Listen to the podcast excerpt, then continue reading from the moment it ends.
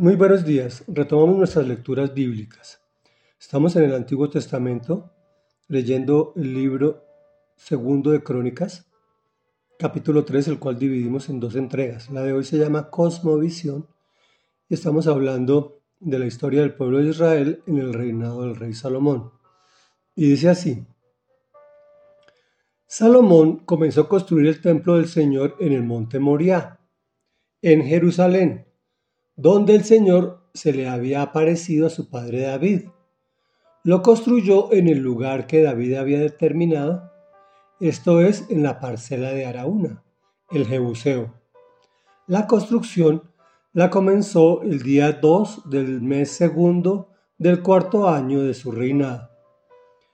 Salomón determinó que los cimientos del templo de Dios fueran de 27 metros de largo por 9 metros de ancho el vestíbulo de la nave medía lo mismo que el ancho del templo, es decir, también medía nueve metros de largo y nueve metros de alto.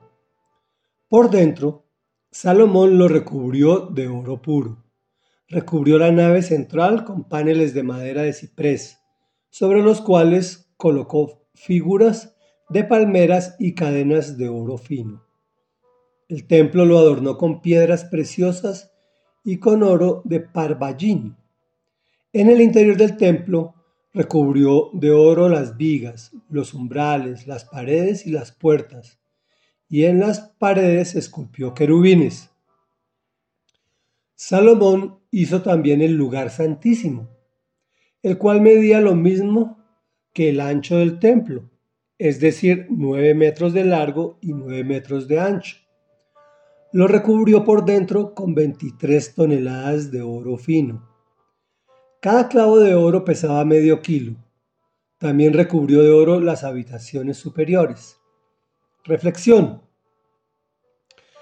Salomón fue escogido por Dios para construir el templo. Las cosas del Señor son claras y no actúa por azar. Ya se le había parecido a David, pues este era un hombre muy espiritual desde joven y por eso fue tan exitoso. Le tocó pelear muchas guerras, pero creo que el problema por el cual no se le permitió levantar el templo fue por el tema de Urias. Por haberse acostado con su esposa y haberlo mandado matar con las manos del enemigo en batalla.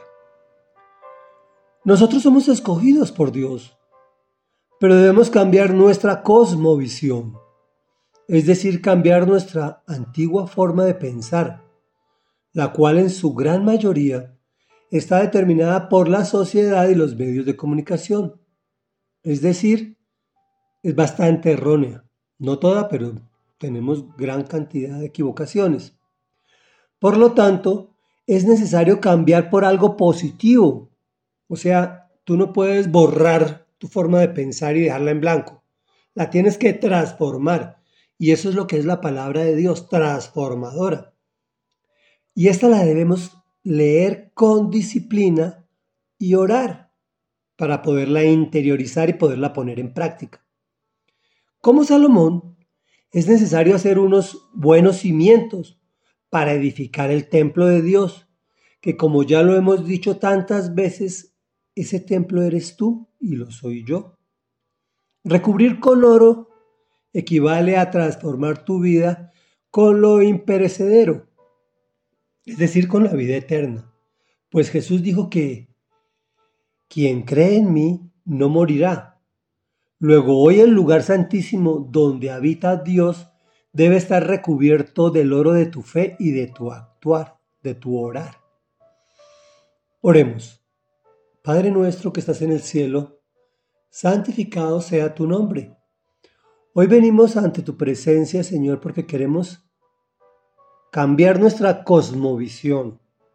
Queremos cambiar nuestra visión sobre las cosas y en especial la visión errática que tenemos de ti, mi amado Dios.